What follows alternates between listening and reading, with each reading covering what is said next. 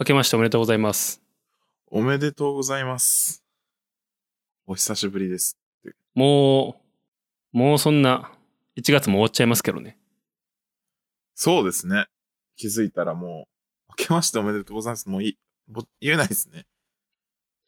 決まってるんですかこれ？いつまで言えるって。えー、でもなんか、6日ぐらいまでのイメージなんですけど、僕は。でも多分本来は、はじ、年明け初めて会う人には言えるっていうルールなんでしょうけど。公式ルールじゃないですけど。公式ルール。けど、なんか世間一般的には6日ぐらいまでな気がしちゃいますけど。はい。えーっと、2回目出るのは多分初めてですよ。そうなんですか？あの、千春くんを除いては。あら、委員長、はい。委員長。じゃあ前回はその11月とかでしたかね。そうですね。そうな気がします。11月、12月、そうですね。はい2ヶ月前ぐらいですか。それ以来の2回目のゲストです。アレックスさんです。どうも。もう、これを聞いてる人は、知ってる人も少ないんかなって感じもしますけどね、もう。あの、滑舌の問題かもしれないんですけど、はいはいはい。アレックスさんですって言うと、はい。反応するんですよ。あ、あれですか？それはえ？言わないでください。そのワードは ダメです。え、ダメなんですか？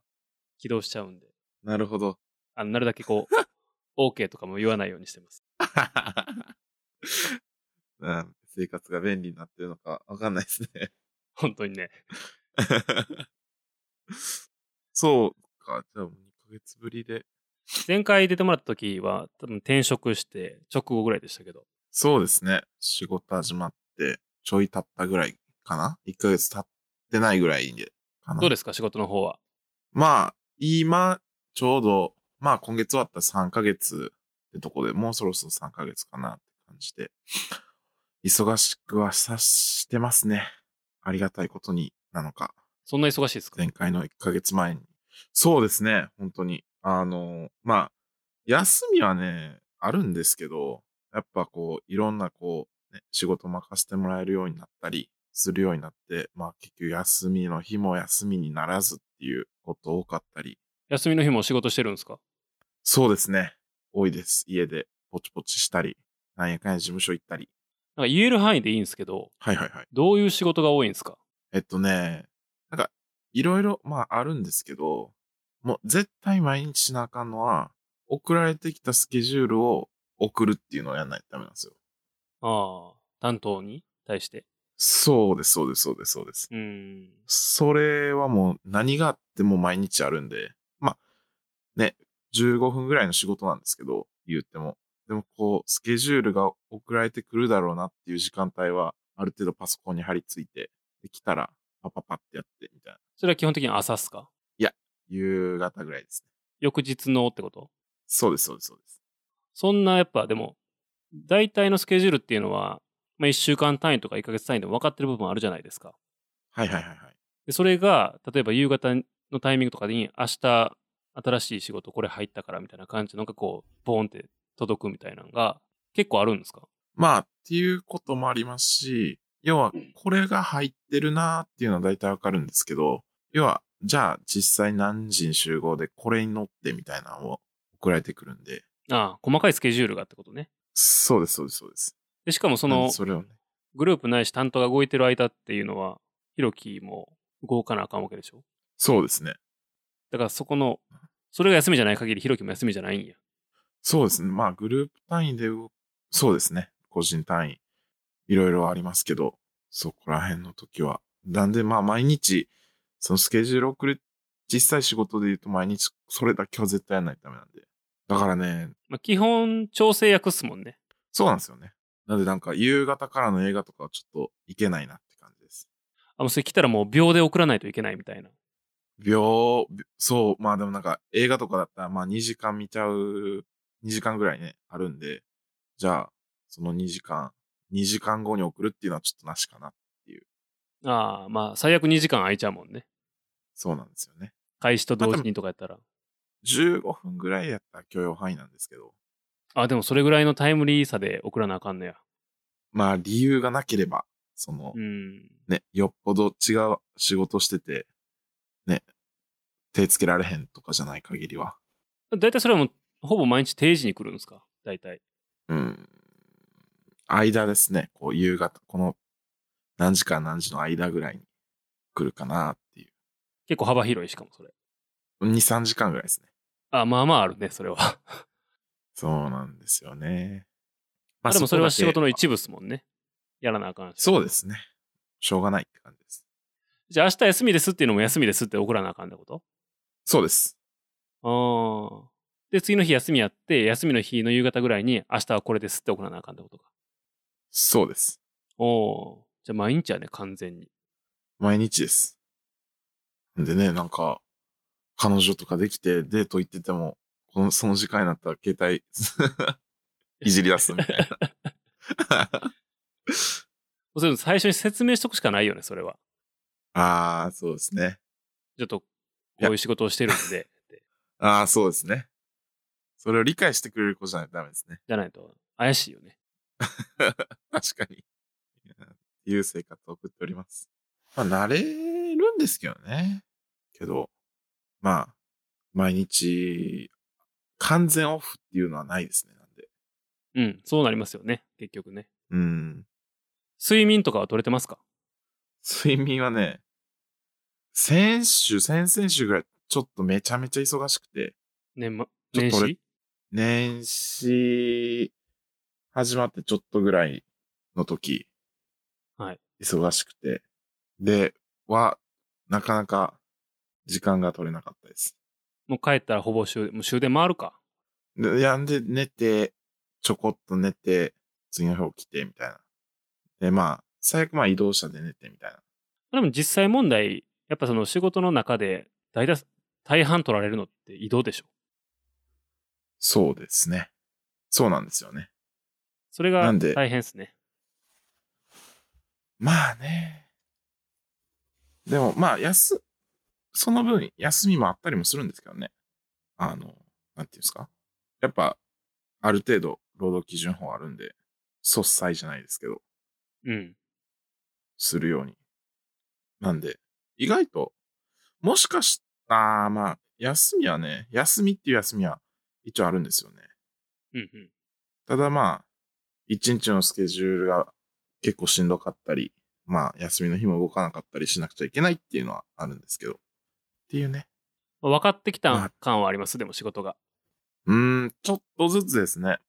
本当に。ちょっとずつ慣れてきたかなっていう。でも本当に、あまだまだです。なんか派手な失敗とか。あー、派手な失敗。派手な失敗か。なんだろうな。まあでもなんか、うーん、派手な失敗。まあなんか、めちゃめちゃぼかして言うんですけど、なんかこう、いろいろ行くんですけど、行く前に先方の連絡先とかね、ちゃんと把握して行かないとダメなんですけど、はい。まあ、何もないだろうと思って、それを怠って行ったら、当日トラブルあって、めちゃめちゃバタついて怒られたりとかもあったり。多分、ディティールが面白いんやと思うけど、ぼかして言うたら何も面白くないね。そうなんですよね。難しいな、こういう話って。難しいですね。難しいですね。縛りが。難しいです。そうなんですよね。まあ、もし気になる方は個別に、個別に連絡してください。それ、個別に連絡したら教えてあげるってことやで。それもダメですね。それもダメです。まあ、そういえば、あの、紅白歌合戦で、はいはいはい。また女の子倒れてましたね。ああ、平手さんですか？そう。しかもあの子抜けるらしいやん。だ、です、ですよ。ニュース出てでますすよ、本当に。ね。本当に、びっくり。あんまりそっち方面は詳しくないんですけど、彼女はすごく人気があったんですよね。そうですね。あの、欅坂っていうグループの中でもう圧倒的じゃないですけど、もうずーっとセンターやったんで。あの、欅坂は結構こう、ダークな感じというはいはいはいはいはい。そういうテイストのグループですよね。そうですね。ちょっとこう、音楽アイドル含めて。そうです。いい意味で、まあアイドルらしくないなっていう。サイレントマジョリティとかって欅坂？そうです。あれがデビューシングルです。ああ、ぽいね。うまいでブランドしてますね。ブランディングしてます、ね。そうです、そうです。不協和音か、それこそ紅白で披露した。あれ2年連続でしょ？確か。去年はね、あ、違う？違うんです。別の曲？別の曲。一昨年、その不協和音をやって倒れて、そう、倒れた。で、去年は、えっとね、ガラスを割れっていう曲をうん。やってます。あの、ドコモの CM かなんかで使われてた曲で。で、それの披露に関しては平手さんは休業中で出てないんで、違う子が代理でセンターをやってました。ああ、そうなんですね。で、今年は出て、まあ、ファンからもね、熱い声援があって、すごいあのパフォーマンス自体はすごい評価されてたんですが、卒業になっちゃいましたね。卒業脱退なのか。うん、脱退。ね、なんか、それがす、脱退っていう言葉がすごい話題になってますね。うん。みんなだって卒業言いますもんね。こういう。そうなんですよね。アイあの、アイドルグループは。なんかね、ちょうど昨日仕事してた時に、あの、その通知が来て、携帯の自分のプライベートの方に、はいはい。あの、公式サイトでアップアップされたやつ、アプリみたいな音してるんで、通知来るんですよ。で、なんか、そこで、その平手の脱退だけじゃなくて、もう二人、卒業するっていうニュースも一緒にお知らせに入ってて、小田、です。小田奈々さんとそうです。鈴本、鈴本かな。あ鈴本。その子たちは卒業っていう表記で、うん、書かれてる。なんで多分、養鶏と物議を醸したっていうか、そうやね。ね、強調されてしまったっていう。まあ、なんなんでしょうね。まあ、いろいろあるんでしょうね。うん。話したいとは思わないってことは、ネガティブなことがあったって意味ですからね。そうですね。ラジオで言ってましたね。まあ、あのー結構前ですけど、はいはいはいえ。っと新潟のはいはいはいはいはい。あったじゃないですか。ありましたね。結構、結構あれも話題になりましたよね。なりましたね。もうまあもう、あんなん、真相わかんないですからね。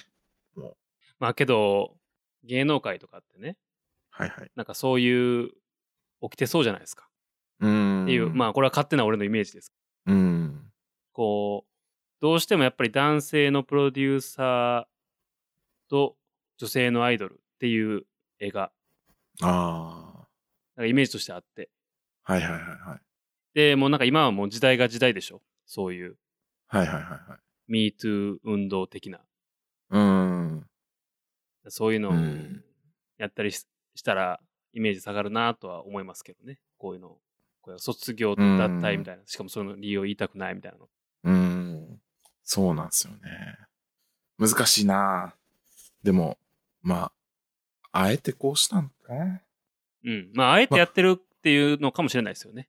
そうですね。うん。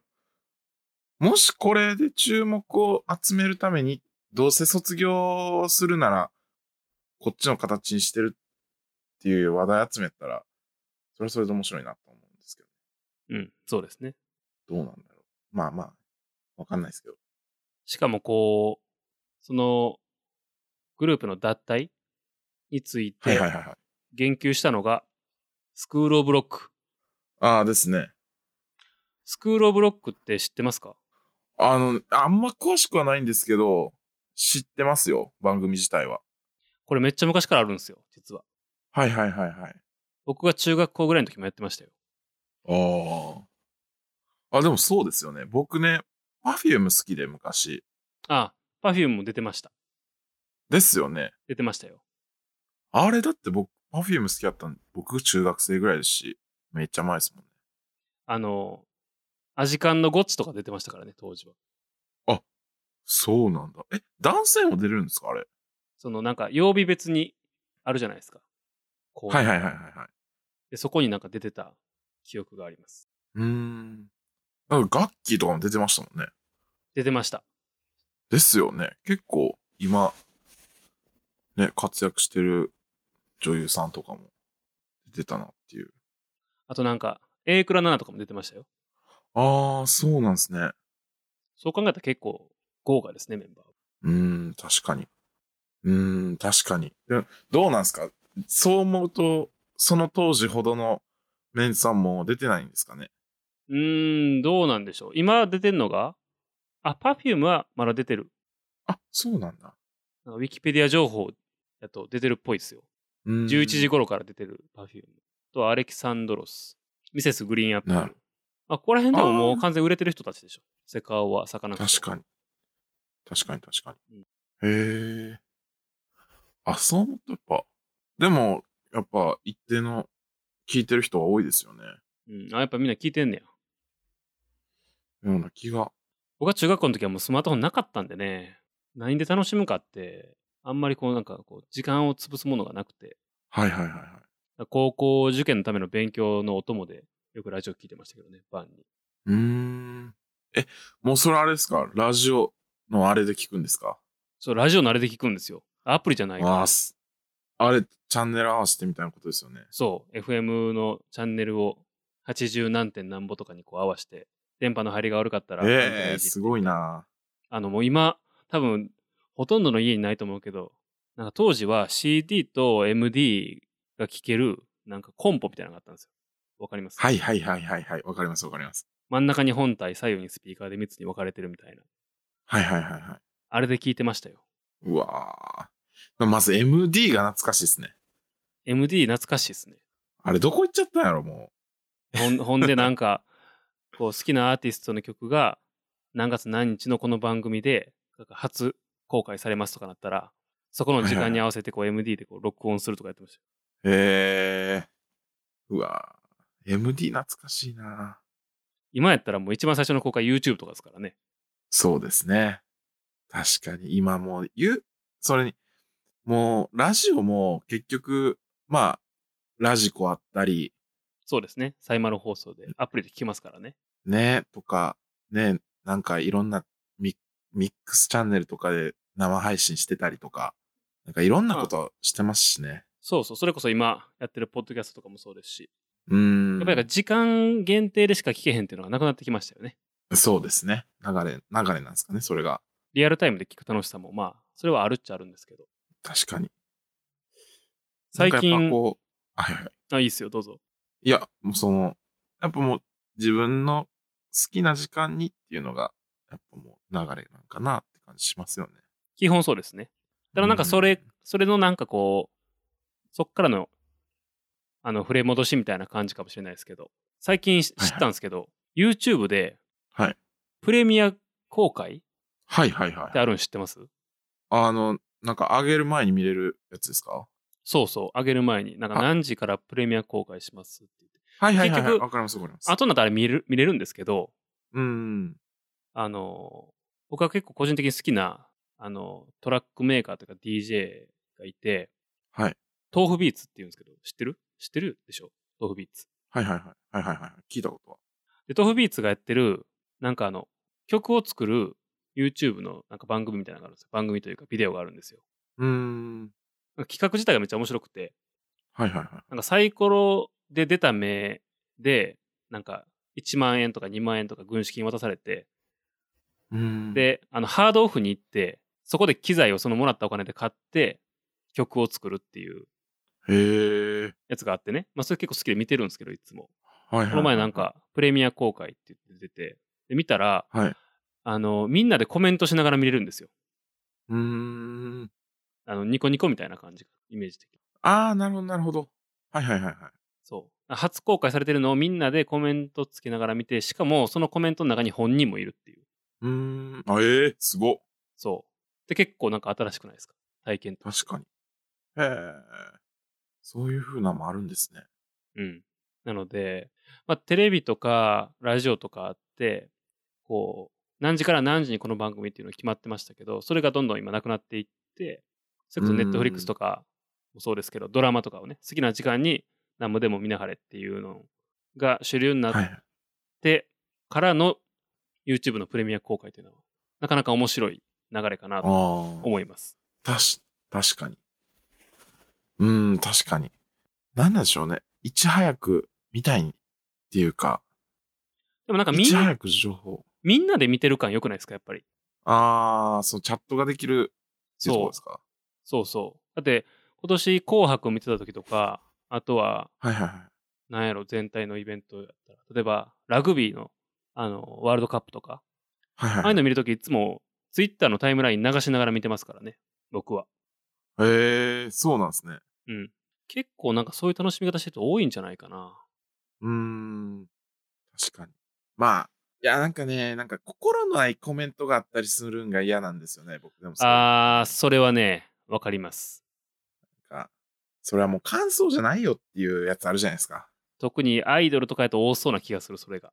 うーん。豆腐ビーツの番組とかも趣味にド走りしてるから、うーん結構なんかコアな話もするし、はいはいはいはい。あんまりなんかこう、言い方だけど、一般の人がなんか入ってきにくいっうーん。ていうのはあったりするし、あとスポーツもなかなかなんかそういうのないっすよね。スポーツって基本なんか。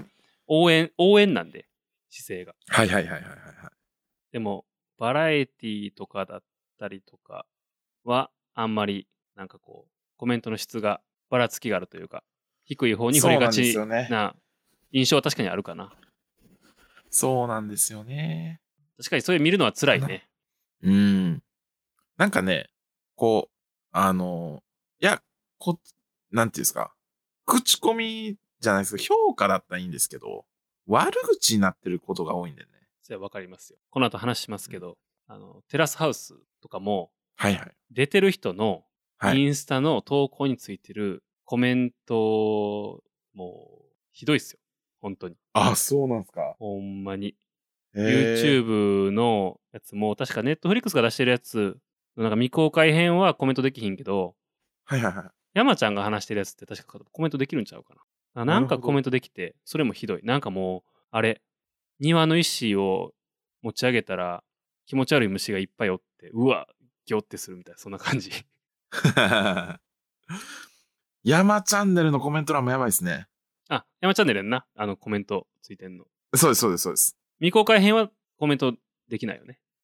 うーん。あ、そうです。できないです。できないよね。そう。ひどい。本当にもう、ちょっと見ててテンション下がる。思うのは自由だけど、なんで書くかな。そうなんですよね。わかりますわ。わかりますわ。まあでも最近ラジオだからあよう聞いてるんでしょ？ラジオを。聞いてます。聞いてますよ。オールナイトニッポンとか。芸人系が多い。芸人が多いですね、最近は。うーん。おもろいですか？おもろいんですよ。おもろいです。芸人系で聞いてたのなんかあったか爆笑問題のやつはなんか昔聞いてた。あーでもそれポッドキャストかな？はいはいはいはいはい。僕は今は、有吉のサンデーナイトドリーマーっていうラジオと、ハライチの、ハライチのターンっていう澤部と岩井のやつと、えー、霜降り明星のオールナイトニッポンあたりがね。ハライチのターンってもう名前でおもろいよね。何なんでしょうね。こう、テレビに、とは違う魅力があるんですよね。わかるよ。音声コンテンツいいよね。そうなんですよね。でもやっぱ忙しいと、はい。コンテンツとして消費するの一番いいのってやっぱ、効率いいのって、音声メディアですよね。なんだかんだ。そうなんですよね。そうなんですよね。やっぱ、あの、移動中に聞けますからね、シンプルに。そう。楽。僕も基本的に移動中のコンテンツの消費は、だいたい、ポッドキャストでが占めてます。ん。そう。映像を見るってなるとね、やっぱり、どうしても、そうなんですよ。しかも、映像もなんかドラマとか見る方が多いから、ながら見っていうのってあんまり微妙で、はいはいはいはい。見るんやったらもうこう、どっしり構えてみたいなっていうのが。うーん。確かに。そう、確かに。ラジオ、聞き流しもできますからね。そう、聞き流しできるしね。はいはいはいはい。気になるところあったらなんか耳に入ってくるし。うーん。そう、いいですよね。あとこれ昔千春くんと話したんですけど、はいはいはいはい。あの、オーディブルって知ってます？え、わかんないです。アマゾンの、あの本の中身を読んでくれるってやつです。ああ、はいはいはいはいはいはい。オーディオブック。うーん。あれね、おすすめです、すごく。音読してくれるってことですよね。そういうことです、そういうことです。ええなんか。ね、結構こう、難しい本とかあるじゃないですか。はいはいはいはい。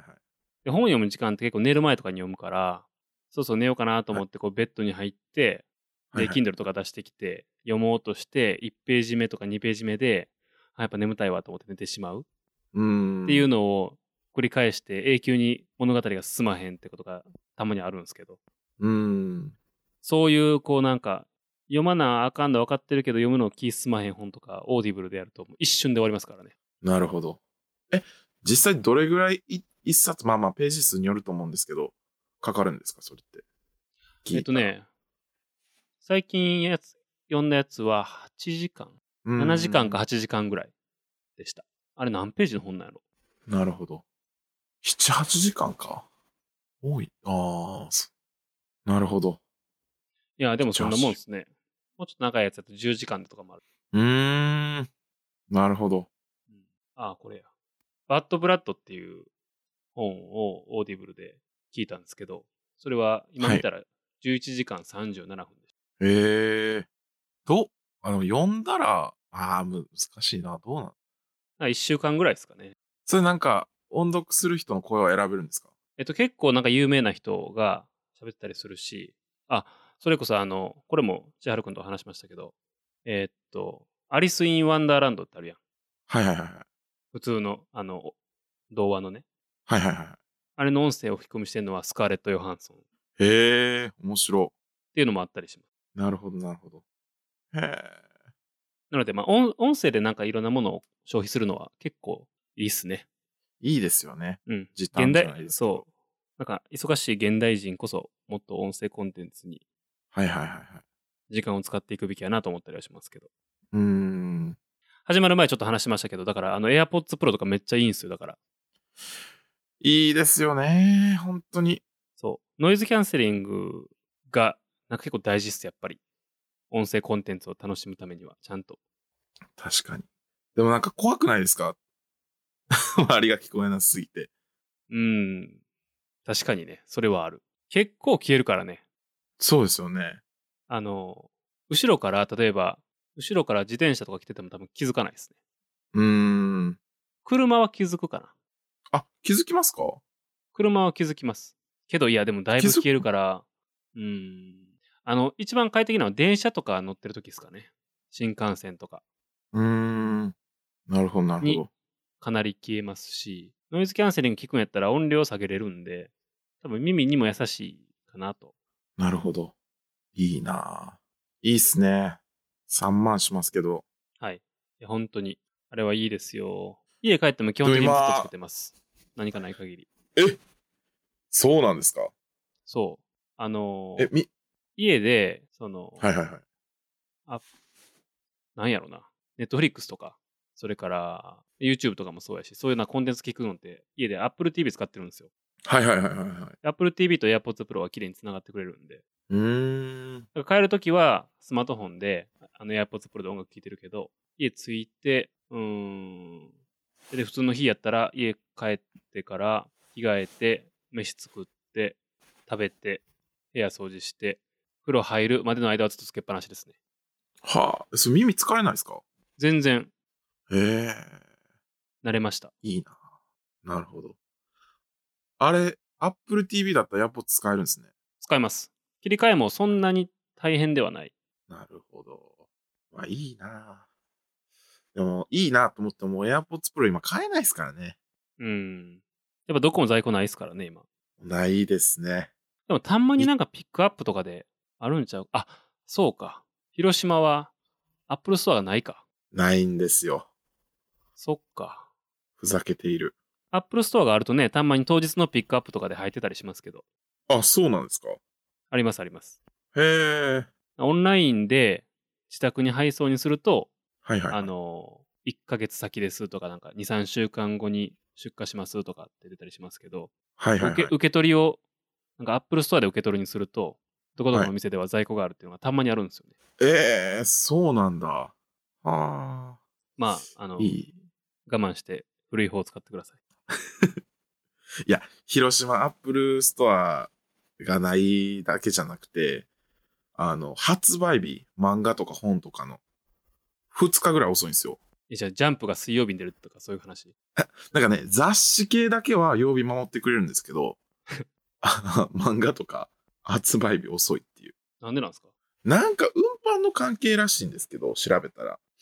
もう全体的にそうで。結局、なんか、この間その、ね、あの、自分が好きな乃木坂の写真集出るってなって、あ、買おうと思って。で、大概、そういう本系って1日前に買えるじゃないですか。フラゲ日そうやね。はい。ありますね。CD とかもそうですからね。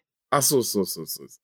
で、その感覚で本屋さん行ったら置いてなくて、で、店員さんに聞いたら、広島は1日遅れか2日遅れぐらいなんですって言われて、衝撃でしたね。まあ、アマゾンで買ったらいいやん。まあ、そうなんですけどね。ほん、もう、あかんなと思って、もうそんなことしてたら、終わるぞと思いながら。広島が遅い理由があんま分かんないですけどね。何なんでしょうね。大きい都市はある程度大きいんですけどね。そう、ある程度大きいし、別に今の日本の交通も使ったら全然そんなん関係ないでしょうと思ったりしますけど。うーん。ねなんか、なんだかなっていう、もう、ただでさえ本屋さんとか CD ショップとかでもしんどいじゃないですか。もう、このご時世。確かに書いてますね。あそうですよね。はい、今調べましたけど。えっ、と、日本出版取次協会は、これ2019年の3月のニュース。えー2019年4月1日以降に発売される書籍雑誌の中国地方、九州地方への輸送スケジュール変更を輸送会社からの要請を受けたもので、中国地方では書籍雑誌の発売日が現行から1日遅れとなりうわめちゃめちゃや。もう、なんかな。まあ、ほんまに急ぐ人はもう、ネット使えってことですよね。うん、そうですね。それか、こう、ひろきが仕事で東京行った時に、こう欲しそうなやつを買い占めて、帰ってきて広島駅の前で 10%ぐらい乗っけて売るっていう。あり、ありですね。いそうやな、買うやつ。今日発売ですよ。広島の本屋にはまだ置いてないです。えー、確かに。いや、もう、えー、そんなことあるんですね。そうなんですよ。で、なんか、いや、多分、僕は引っ越してきたから、違和感に感じるだけで、別に広島にずっと住んでる人からすると、それが普通なんかなっていう。うん。そうですね。うん。まあ、そういうもんやし、しゃあないって。うん怖いなと思いながら。まあでも、あれみたいですね。やっぱりこう、運送会社の運転手はいはいはいはい。がもう足りてないっていうのが、もともとのあれで、うーん。うーん。足りてないんか。それがね。まあ、アップルストアもね、広島、あ広島は無理か。あれ、福岡とかってありましたっけ？向こうかありますよ。ああ。なんか、厳島神社の上とかにこう、ボーンって、こう、広島ね。こうあの、水が引いた時だけ入り口が現れるみたいな。どうっすか？でもその慈しみ、慈しみ神社は今工事中ですからね。あ、そうな。そうです。改修中？改修中。だから今来てもあの鳥居が見れないっていう。あ、そうなんですね。そうなんです。えまあ、これを機に設置してほしいですね。ー、アップルストア？アップルストアを。もう、広島の人間はエディオンで満足してますから。エディオンはあるんですね。あのね、エディオンの本社が広島なんですよ。あ、そうなんや。そうなんです、そうなんでうす。ーん。だからもう、バケモンでかいエディオンあります。じゃあ品揃えもすごいんじゃないですか？逆に。まあまあまあまあ、そうですね。その京都でとか大阪でいうヨドバシぐらいの品揃えが。ああ、そんな感じです。ああ、もうそれ十分っすよ、そんなそれやったら。まあね、エアポッツはないけど。そうです。エアポッツはないっていう。1ヶ月待とうかな。まあね予約しておきましょうよ。そうですね。田舎服屋さんも少ない。ブランドが展開してくれない。まあ確かに広島、そうっすね。でもなんかあの、いわゆるチェーンのお店はあるでしょ？ああ、まあ、はあります。ファストファッションとか、ああ、あります。あの、セレクトショップとか。はいはいはいはいはいはい。でもね、ちょっとこう、ね、なった、なんか、修学旅行生とかが大阪とか京都来たら服買ってんの見て、何しとるんやこいつらと思ってたんですけど、あ、こういうことなんやと思いました。なるほどね。うん。あ意味わんかんなかったんですよ。うーん。もう高校生とかになるとね、やっぱこう、ファッションとかにもがっつり興味が出てきて、雑誌とかに載ってる店とかに行けるチャンスですからね。地方の子からしたら。うん、そうなんですよね。やっぱ、当たり前にあると、なんでこの子たちはわざわざ修学旅行に来て服を買ってるんだろうって 思ってたんですけど。でも確かにね、いや、京都は恵まれてますよ。だいぶ。あ、やっぱそうですかうん、だいぶ恵まれてますよ。京都、大阪、名古屋、東京はだいぶ、まあ、九州もまあまあですけどね。広島で多分その不便さを感じるのは、それは仕方ないことだと思いますね。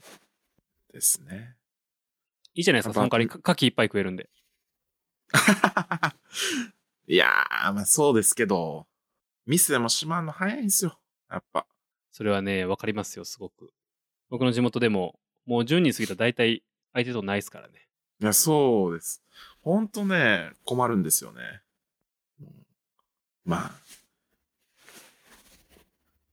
でも、まあ、そういう田生き抜いてください。生活。そうですね。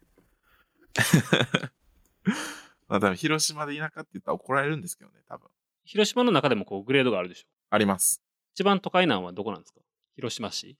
の、そうですね、中区のこう、あるんですよ。そういう、京都でいう河原町的な、市場的な場所が、はいはい。のあたりですね。で逆に言ったらそこしかもうないです。あ、中区。ああ、なるほどね。ああ、なるほど。そういうこと。えでも本当にね、京都と似てますよ。その、河原町みたい、河原町通りみたいなのあって、うん。で、一本ずれて、木屋町でそういう飲み屋とか、うん。いろんな店があって、みたいな、そういう、ちょっと大人な店があって、みたいな感じが。ははまあ、ぜひ、ぜひ来てくださいっていう。皆さん。皆さん、広島は実は、汁なし担々麺が有名なんですよ。有名なんかなわかんないですけど。俺辛いもん食われへんから無理やわ。あーえ、山椒系の辛いのだダメですか？ああ、山椒は際どいっすね。唐辛子はもう完全ダメです。うん。どっちかというと、山椒がガツンと効いた辛さなんですよね。ピリッと舌がこうしまあびれる感じ、あー、そんな感じです。ちょっと食べてみたいかも。ちょ今度広島島遊びに行きますわ。でも遊びに行っても会えるかどうか分からへんけどな。悲しい。まずぜひ、ぜひぜひ。だいたいこれ収録1時間ぐらいでやってるんですよね。毎回。もう、はいはいはいはい。もうこれテラスハウスの話する前にもう1時間行くやんっていう。はい。あどんどんテラスハウスのし話をしようっていうところで撮ろうかって言ってたのに、それ以外が意外と盛り上がりましたね。確かに。テラスハウス、テラスハウス、ねもう、楽しんでますよ。唯一、唯一、絶対。なんかでもね、周り意外と見てる子少なくて、はいはいはいはい。なんかネット上では見てる子が多い。うーん。だから、だからツイッターとか SNS 見てて流れてるタイムライン見てると見てる人はすごくたくさんいる。はいはいはいはい。けど、周りにはあまりいない。うーん。あ僕の友達とかも、やっぱ年齢的に、あの、ちょうど、あの、最初のテレビのやつがバズった時の一番見てた友達たち、世代なんですよ。あのえ、それ、湘南ひろきの世代が？そうです、そうです。ちょうど高校生ぐらいやったんで。おー、なるほどね。。で、こうネットフリックスになってからやっぱね、見なくなっちゃった友達が多くて。まあ、地上波でやってるかどうかっていうのはでかいからね。そうなんですよね。え、でも今のやつも地上波でやってんじゃないの？何週間か遅れでやってますよね。でもなんか認知度低いです、やっぱ。時間が悪いとか？そうなんすかね、多分。で、もう結構いろんなシーズン重ねたんで、もうなんか今から手出せへんなって言ってる友達も多いですね。あ、あれ一個一個独立してるから別にね。そうなんですよね。あ、でもあれか。島袋聖奈とかが何回目で出てくるっていうくだりは、過去のやつ見とかな分からへんのか。確かに。まあ、たまに卒業生来ますからね。ああ、そうやね。うん。今回ないっすよね、まだ。今回は、カイ君がいますよ。カイ君？ウクレレ奏者の、あーユうスケでしたっけ？ゆうすけ。ああ、そうだ。あー出てきてましたね。そうだ、そ うあんなんもう、主役割の振られ方してたやん。あれは、そりゃ、いや、あれは、はるかも悪い。いいねん、カイ君。カイ君ね。やっぱね、技術だけでは超絶美人は落とせないですね。いいやつっすけどね。そうですね。うん。そういえばなんかあの、ハワイ編の時に、はいはいはい。彼があの、最初デートに誘って、映画見た後になんか、ご飯食べようっつったら、おばあちゃんと ご飯食べないといけないから、振られたくだりあったやん。はい。あれ、はいはいはいあれ女の子誰やったっけ？ローレンです。ローレンサイ。あ、そう、ローレンサイ。はい、なん、か、世界で顔がすごく整ってる人100選に選ばれてた。えそうなんですか？すご、はい、選ばれてました。まあ、すごうんい整った顔の人やなと思ってましたけど。確かに。確かに。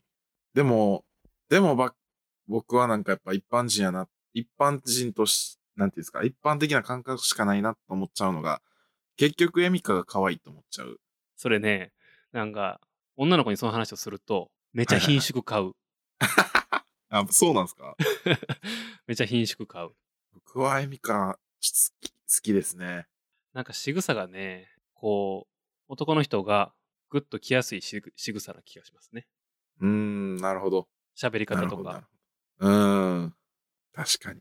そういうのが分かってやってんのか無意識にやってんのかっていうのは。うーん。ロそうですね。エミカ、可愛いけど、ちょっとトパスとは付き合ってほしくないな。なんで？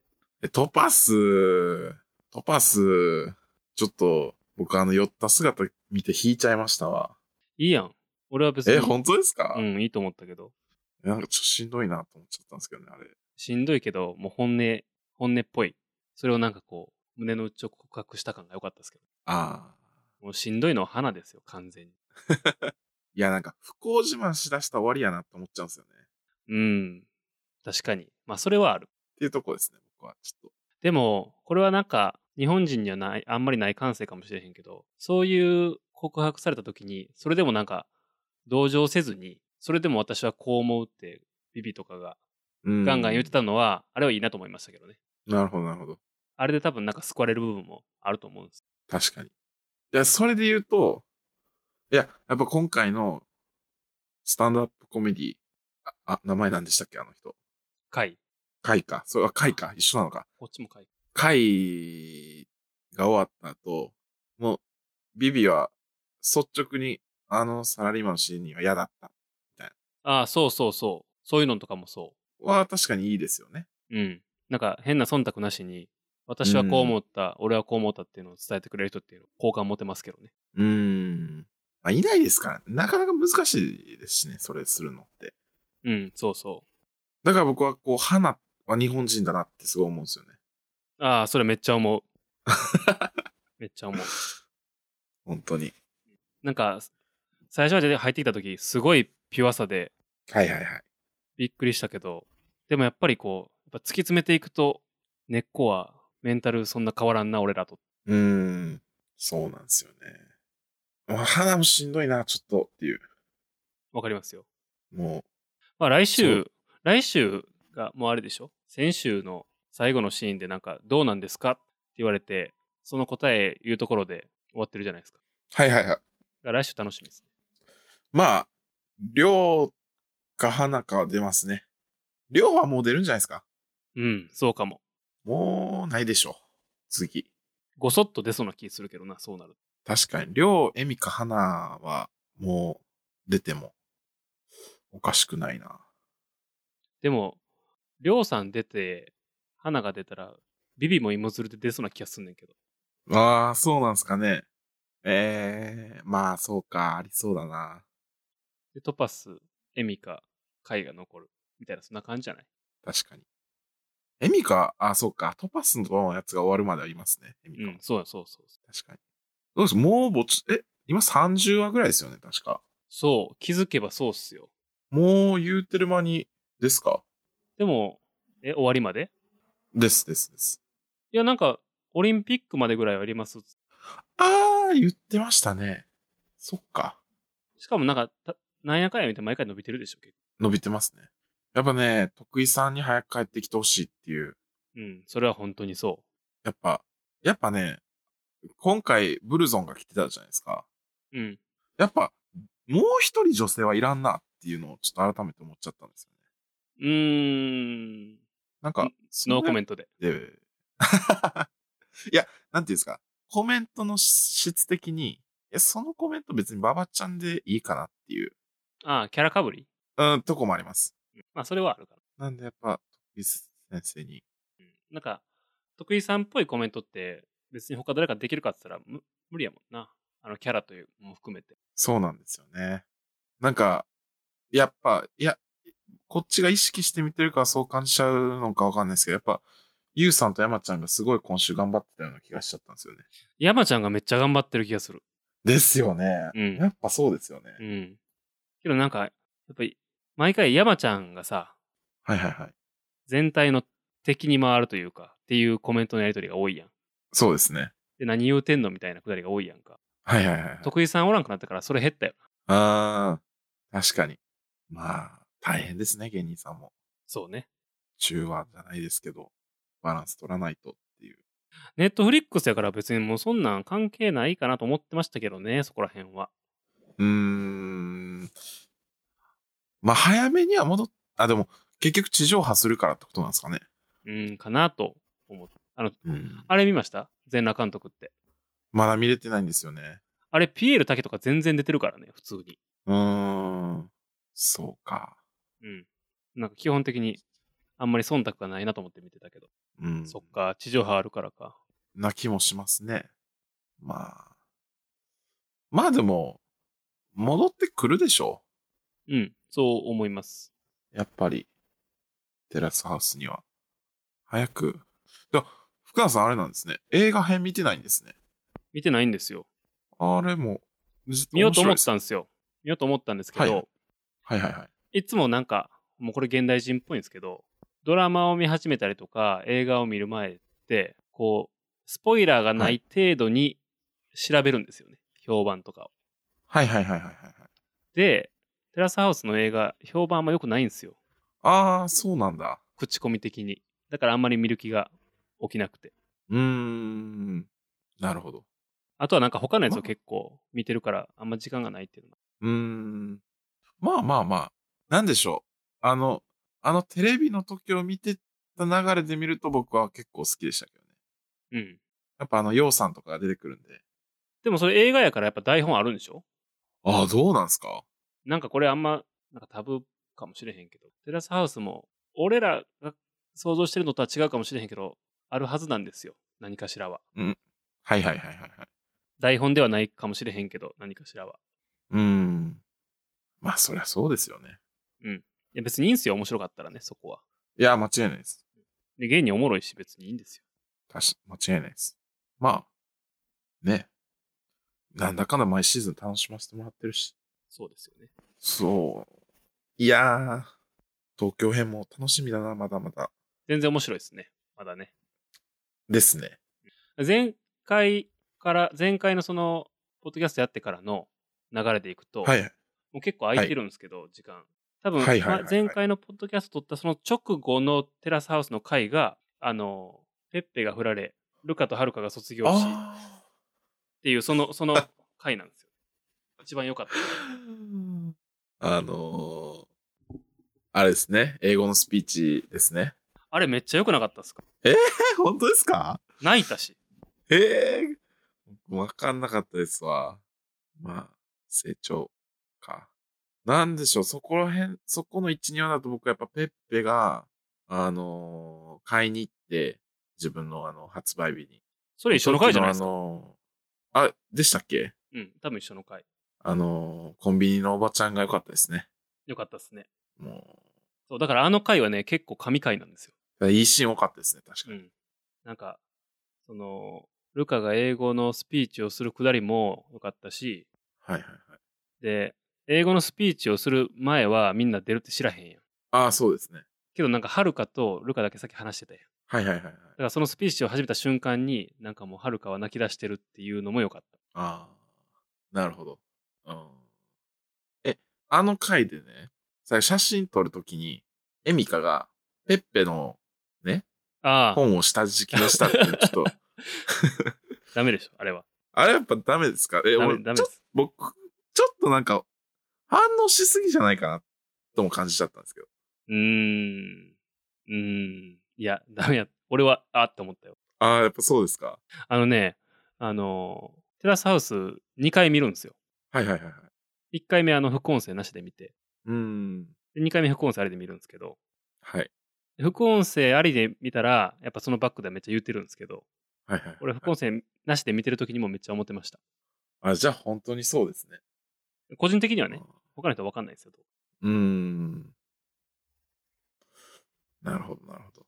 まあ、叩かれてたなっていう。ま あでもさっきのそのアイドルの話、そのなんかコメントがひどいっていう話じゃないかもしれないですけど、あれっすよ。テラスハウス出るには多分結構強靭なメンタルが必要だと思いますよ。うーん、確かに。確かに。ど、ノーダメ、ペッペとかは割とクリーンで終わりましたよね。ミスなくじゃないですけど。うん。まあほぼね。数少ない。まあ外国人っていう補正も入ってる気がしますけど。ああ、確かに。パーフェクトで言うとやっぱハンさんですかね。出た。もう大好き。すぐその話す。そんな分かる人いいひんと思うけどな。ハンさん。ハンさん。ハンさん、もう一回出てくれへんかなって思ってますもん。もういや、もう出えへんでしょ。まあ、あの時、多分、夏美がいい、こう、具合にこう、暴れてくれたからっていうのもある気がしますけど、そうね。際立ってたというか、りょうさんもノーミスで終わるかなと思ったんですけどね。長引かせすぎましたね。ちょっと、いやー、やっちゃったなっていう。結局なんか多分、くっついてるとそうじゃなかった気がするんです。うーん。ずーっと伸ばしてあげく、結局どっちもなしかいっていうのは、うーん。あの確かに。あの人と一緒、ケニーさんとかと一緒です。ケニーさん最後急ハンドル切りましたけどね。うん。ああいうのがあるといいんですけどね。誰でしたっけ？あの女の子。パルクールの子。リサ子。ああ、そうです、そうです、そうです。いいさ、懐かしい。はい。じゃあ、あの、そんなところで。了解です。あと定期的にこう、近況プラステラスハウスで月1ぐらいのレ、そうですね月1ぐらいのレギュラー化したらいいんじゃないですか。あ、いいですね。マイクも買ったんやし。はい。ぜひ、ね、ジェバの中でも、ね、テラスハウス見てくれる子が増えたらいいなっていう。テラスハウス広島アンバサダー、アレックス。そしたら多分、ひ、これね、やっぱテラスハウス見てたらこれ聞いたら面白いと思うんですよね。そうね。うん。ぜひ見てください。はい。では、はいえーっと、まだもろもろ小ノートに貼っておきます。参考にはいしてください。仕事を体に気をつけて頑張ってくださいね。はい。ありがとうございます。はいまた、また1ヶ月後ぐらいにやりましょはい。ありがとうございました。う。はい。ではゲスト、アレックスさんでした。お疲れ様でした。お疲れ様でした。